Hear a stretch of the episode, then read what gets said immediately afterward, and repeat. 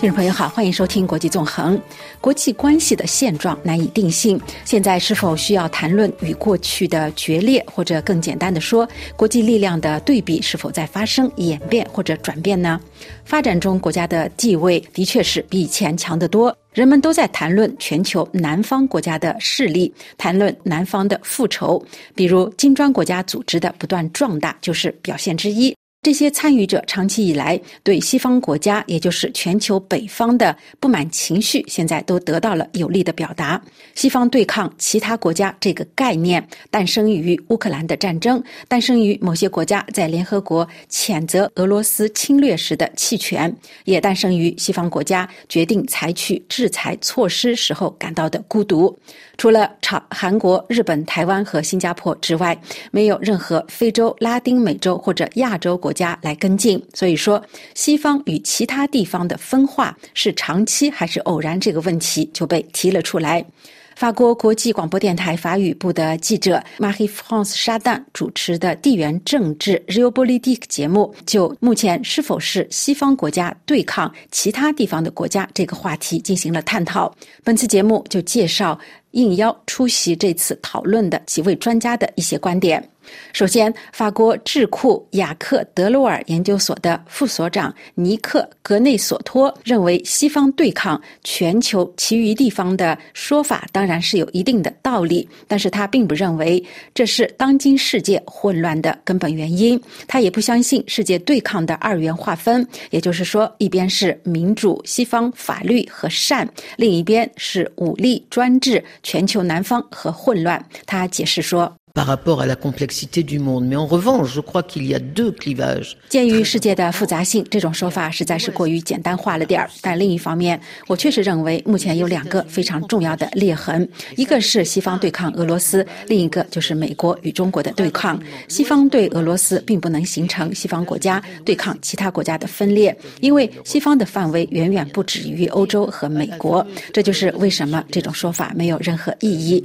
二零二二年的三月，当联合国通过了谴责俄罗斯袭击乌克兰的著名决议时，一百二十九个会员国中只有三十五个投了弃权票或反对票。这就意味着，在捍卫国际法、捍卫一国无权攻击另一国这个事实方面，西方的看法占了绝大多数。这是一个真正的分歧。至于另一个大的对抗格局，也就是美国反对中国，这是从奥巴马时代以来就存在的。是奥巴马率先表示，从现在起，美国的重要。任务就是对抗中国的力量。这种世界格局影响之大，美国人已经开始了一种所谓的十字军东征，以说服欧洲人和许多南方国家和他们一起来遏制、抗衡和阻止中国的崛起。但是这并不意味着他们已经成功的将我们和他们与其他国家的划分作为世界秩序的唯一解释。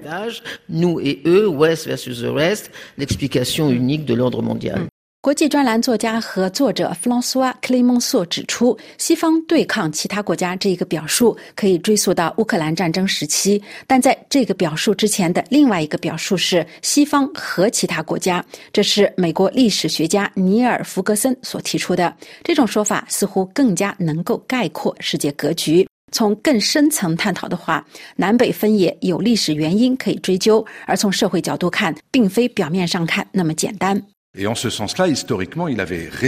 从这个意义上说，从历史上看，他们是对的，不是以一种非常可疑的方式来证明殖民的好处，而是说这是一个有效的历史标志。它将富裕的殖民国家和贫穷的殖民国家分开。被殖国显然拥有大量的自然财富，但却一直很贫穷。我们并不是处在一个二元对立的世界中，而是存在着多个层面。如果我们看看当今世界在地理、文明、文化和经济方面的组织方式，就会发现其中的分野与这一表述所反映的完全不同。这也是为什么在2008年成立二十国集团的原因之一。二十国集团确实是这样的一个时刻的体现，因为当时就意识到。如果全球治理继续不考虑正在获得经济实力，同时也获得了政治实力一些国家的出现，就再也无法让人忍受了。第三，经常听到有人说：“看看当今的乌克兰战争，如果以弃权或投反对票的国家的人口比例来衡量，他们当然是世界上的大多数，但在联合国的投票中，他们却是少数。除此之外，如果我们进行民意调查，了解中国、俄罗斯、印度、巴西和其他许多国家的人民的真实想法。”了解他们是否认为这场战争是可耻的，是所谓白人的战争，还是他们自己的财富战争？我想我们会得到截然不同的答案。我常常对这种说是的，但事实上人们的想法和他们的国家元首或政府一样的策略保持警惕。事实并非如此。我们在包括非洲在内的许多国家都看到了这种情况。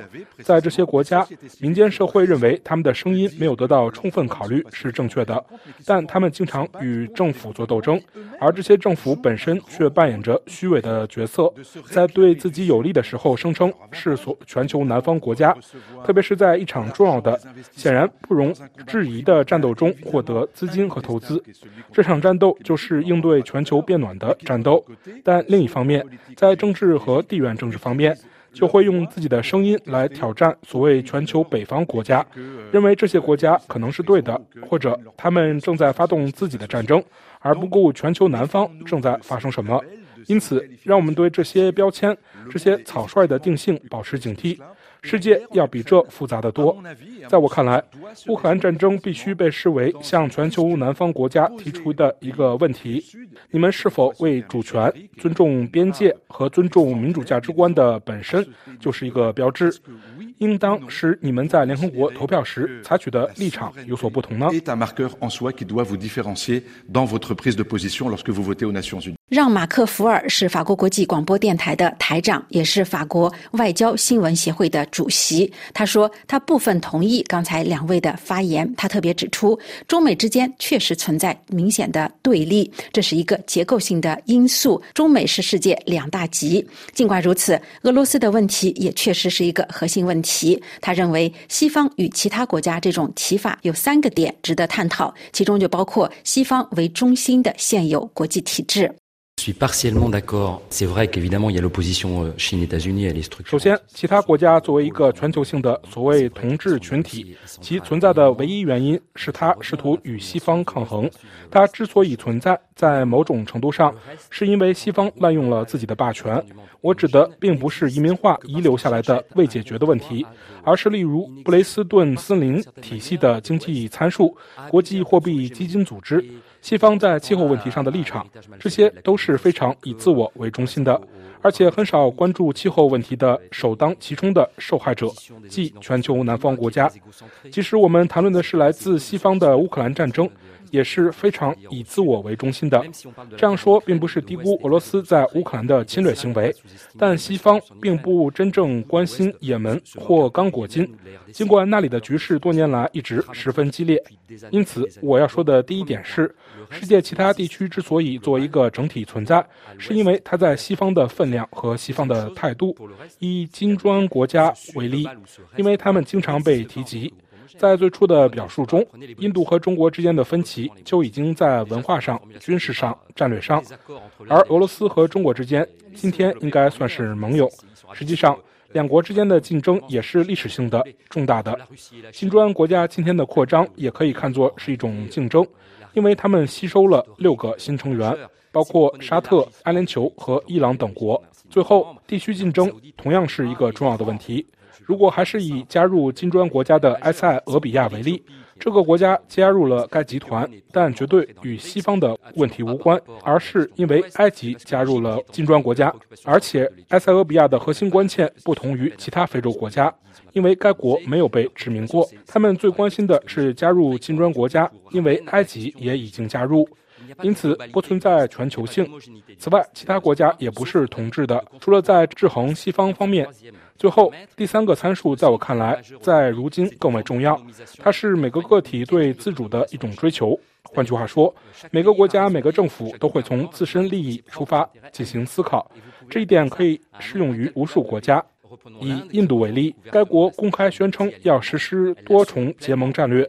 印度说：“是的，我是美国的战略伙伴，但同时我也是从俄罗斯购买武器。”就是这样，这不关印度总理莫迪的事。换句话说，如果你问这个问题，我问过几天前在巴黎的拉杰夫·甘地这个问题。他说：“如果要是我掌权，我也会做同样的事情。再看看土耳其，情况也是如此。从这里看，人们说土耳其在双面下注，但从土耳其的角度来看，如果反对派上次获胜，也不会有太大差别。土耳其确实是为自己的利益而战，他是在为自己的地缘政治和地理位置的利益而战。这很简单。换句话说，土耳其两边下注，为自身利益而战，这一点可以适用于无数国家。”沙特也正在两边多重结盟。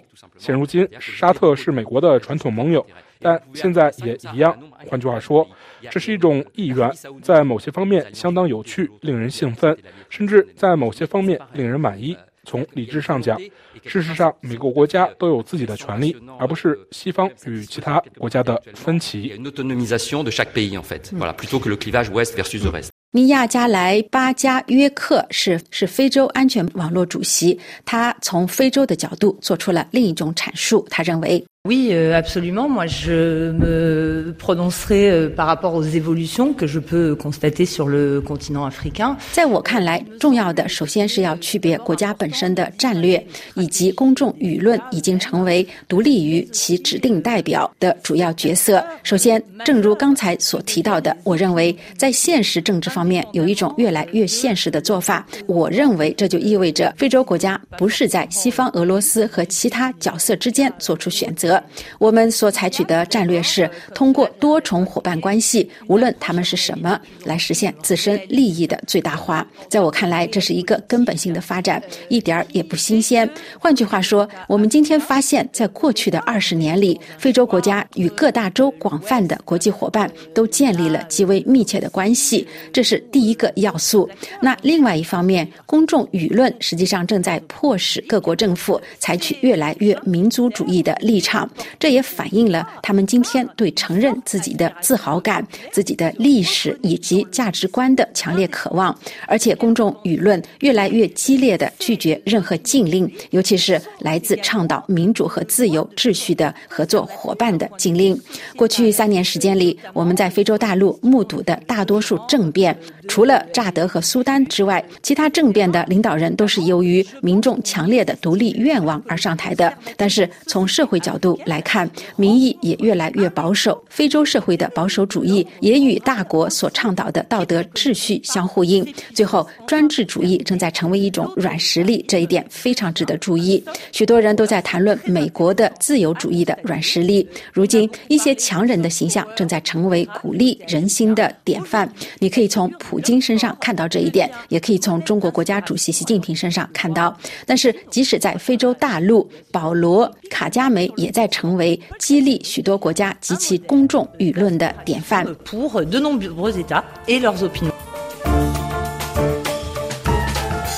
以上您听到的国际纵横专栏节目是几位法国专家对西方对抗其他地方这种说法的一些看法，由艾米编播。感谢您的收听，下次节目再会。